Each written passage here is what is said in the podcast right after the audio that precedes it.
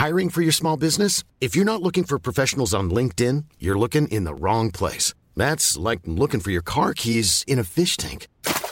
LinkedIn helps you hire professionals you can't find anywhere else, even those who aren't actively searching for a new job but might be open to the perfect role. In a given month, over 70% of LinkedIn users don't even visit other leading job sites. So start looking in the right place. With LinkedIn, you can hire professionals like a professional. Post your free job on linkedin.com slash people today.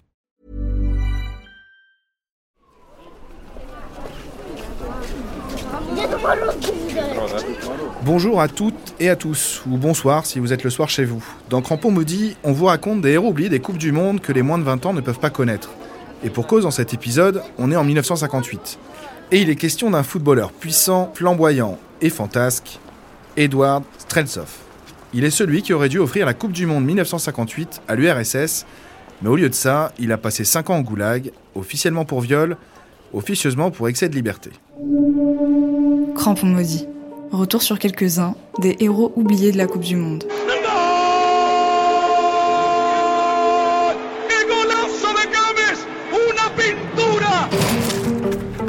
Mathias Sin, Byron Moreno, la Corée du Nord, Ali Benasser, Edouard Salah. Crampon maudit. Épisode 7, Streltsov, l'archipel du Pelé russe. Une histoire racontée par Jean-Marie Potier avec la voix de Félix Moati.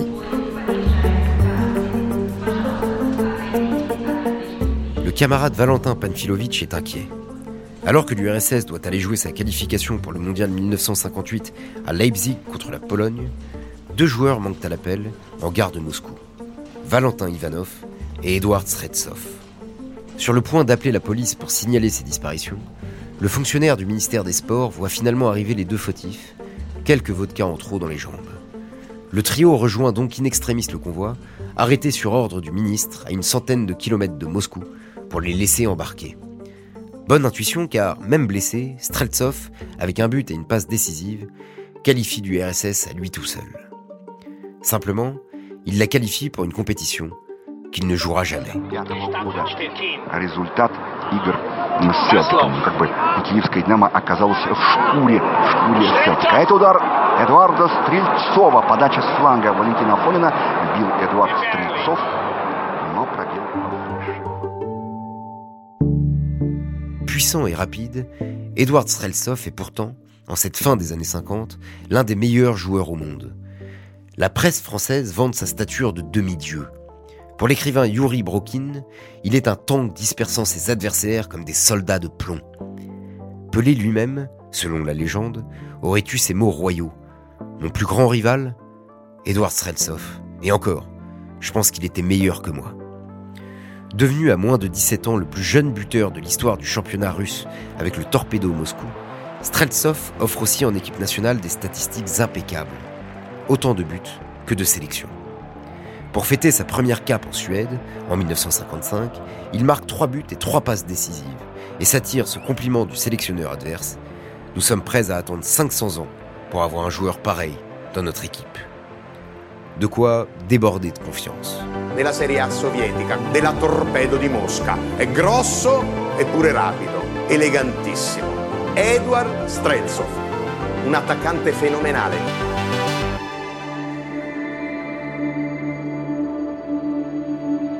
Fin 1956, alors qu'il offre la qualification pour la finale des JO de Melbourne à l'URSS, Streltsov se voit privé du dernier match par son coach pour des raisons tactiques. Son remplaçant Simonian veut lui céder sa médaille d'or, mais s'attire cette réplique pleine de morgue. Non, Nikita, je gagnerai plein d'autres trophées. L'ancien ouvrier timide est devenu une star arrogante, grisée de succès et parfois d'alcool. Un jour que Streltsov est à l'hôpital, soigné pour une entorse du genou, sa mère tente de lui apporter deux bouteilles de vodka, mais se fait refouler par les médecins. Qu'à cela ne tienne, il laisse alors pendre une corde à sa fenêtre pour qu'elle puisse y accrocher sa dose quotidienne. Les huit mois précédant la Coupe du Monde sont à l'avenant. Côté court, Streltsov désobéit aux ordres de ses entraîneurs, en vient aux mains avec ses adversaires et gâche parfois des occasions faciles, même s'il trouve encore régulièrement le chemin des filets. Côté jardin, la presse se régale de sombres histoires de bagarres dans le métro, dans des bars ou dans l'appartement d'un inconnu qu'il aurait auparavant attaqué dans la rue. Selon son camarade Ivanov, le joueur est devenu le plus fort sur le terrain et le plus faible en dehors. Un grand écart qui commence à faire débat en sélection.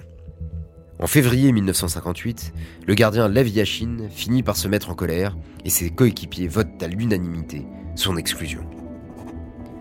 Par une lettre d'excuse à la presse du parti, dans laquelle il reconnaît devoir défendre de manière honorable les hautes exigences du sport soviétique, Streltsov s'en sort une nouvelle fois. Vous en voulez une dernière? Fin mai, son nom ne figure pas dans la liste pour le mondial suédois. Sans lui, l'URSS, venu pour gagner, sera battu en quart par le pays hôte. Officiellement, selon l'encadrement, l'attaquant a été exclu parce qu'il n'était pas au point et que sa vie privée était loin d'être exemplaire. En réalité, il n'a pas seulement été écarté de la sélection, mais carrément purgé de la société soviétique. Sweden immediately race away. They catch the Soviet defense wide open. Simonson scores the goal which sends Sweden into the semi-finals.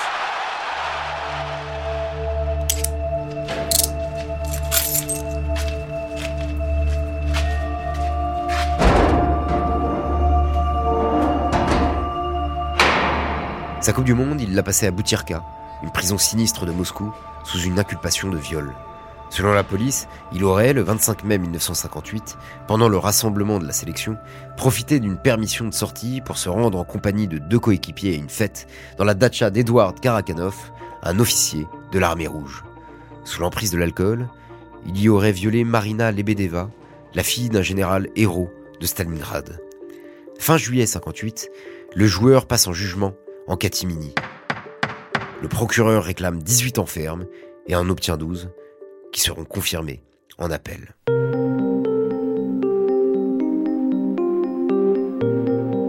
Pourtant, l'incrédulité domine chez ses fans. L'idée que le système a puni Streltsov fait son chemin. Gavril Kachalin, l'entraîneur soviétique, racontera qu'il avait essayé d'aider Streltsov, mais que la police lui avait dit que Khrouchtchev lui-même avait été tenu informé de l'affaire. Il se rendra aussi au siège du parti pour demander que son cas ne soit pas examiné avant la fin de la Coupe du Monde. Mais on lui répond que cela est impossible. Pour bien se faire comprendre, son interlocuteur pointe son doigt vers les étages supérieurs, signifiant ainsi que les ordres venaient d'en haut. Il comprend alors que c'en est bien fini.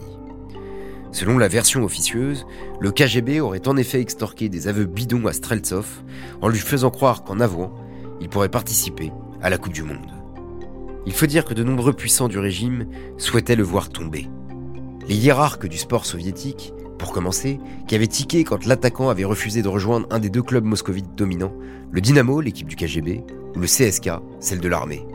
Ils craignaient de voir Streltsov profiter du mondial pour s'enfuir à l'ouest. Ekaterina Furtseva, la seule femme membre du Politburo, serait aussi devenue l'ennemi mortel de Streltsov. Lors d'une réception organisée au Kremlin en l'honneur des champions olympiques, elle lui aurait proposé en vain d'épouser sa fille Svetlana. Toujours bravache, Streltsov aurait répondu sèchement J'ai déjà une fiancée et je l'épouserai pas. Avant de s'épancher plus crûment auprès d'un ami, je n'épouserai jamais cette guenon.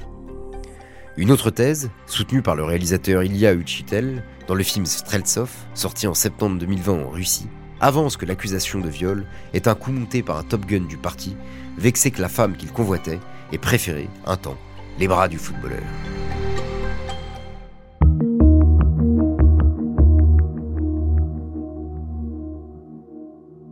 Derrière l'irritation des autorités et cette rancune personnelle, un même crime. Streltsov incarne une figure trop libre et désinvolte pour un football et une société qui interdisent de voyager en solitaire. Sa disgrâce permet ainsi à la Pravda de dénoncer des sportifs vaniteux et grossiers qui traitent mal leurs camarades et se comportent de manière inappropriée dans la vie de tous les jours. Tandis que le journal Komsomolskaya Pravda dirigé par le propre gendre de Khrouchtchev, pourfend la maladie des étoiles, en cinglant la terminologie hollywoodienne qui consiste à excuser Streltsov parce qu'il est une vedette. Dans leur viseur, non seulement le joueur, mais aussi les notables moscovites qui, au fil des années, lui ont permis d'accumuler de nombreux avantages. Emploi fictif, primes rondelettes, appartements tout frais payés. Le pouvoir dénonce l'itinéraire d'un enfant gâté, à qui le succès est monté à la tête, et qui n'a pas jugé bon de se sacrifier pour son équipe.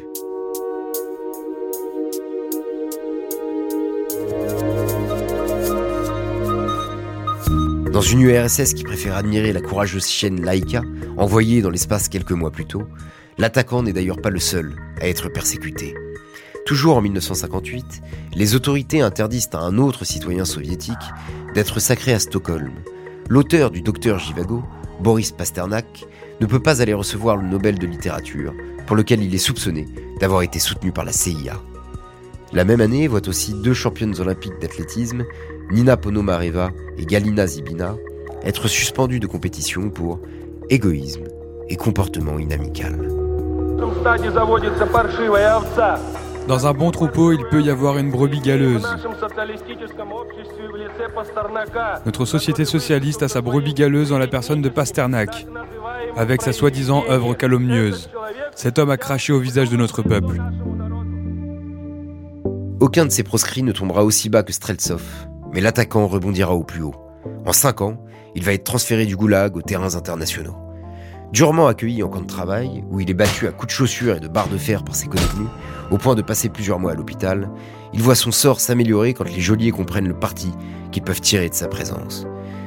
Les prisonniers se montrent-ils trop remuants ou enragés?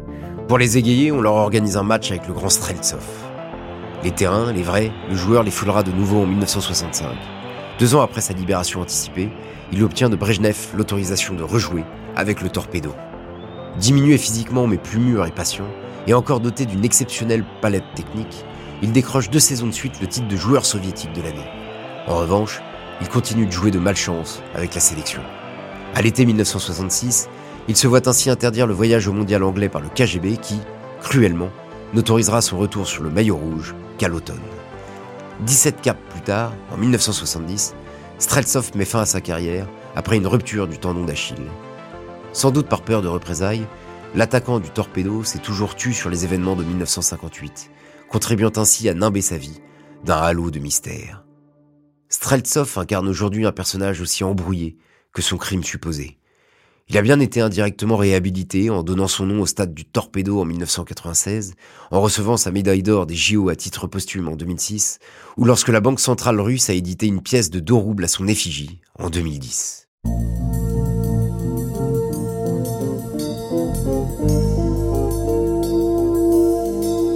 La preuve décisive de son innocence ou de sa culpabilité manque encore. Et elle risque de toujours manquer.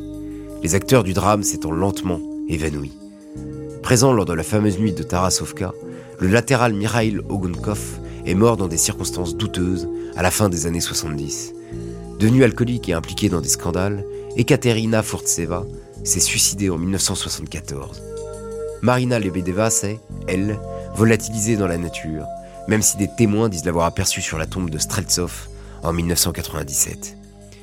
Disparu le 22 juillet 1990, le lendemain de ses 53 ans, l'attaquant a lui succombé à un cancer de la gorge.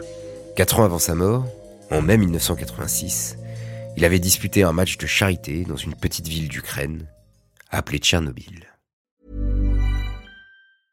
Even when we're on a budget, we still deserve nice things. Quince is a place to scoop up stunning high-end goods for 50 to 80% less than similar brands. They have buttery soft cashmere sweaters starting at $50 luxurious Italian leather bags, and so much more. Plus, Quince only works with factories that use safe, ethical, and responsible manufacturing. Get the high-end goods you'll love without the high price tag with Quince. Go to quince.com/style for free shipping and 365-day returns.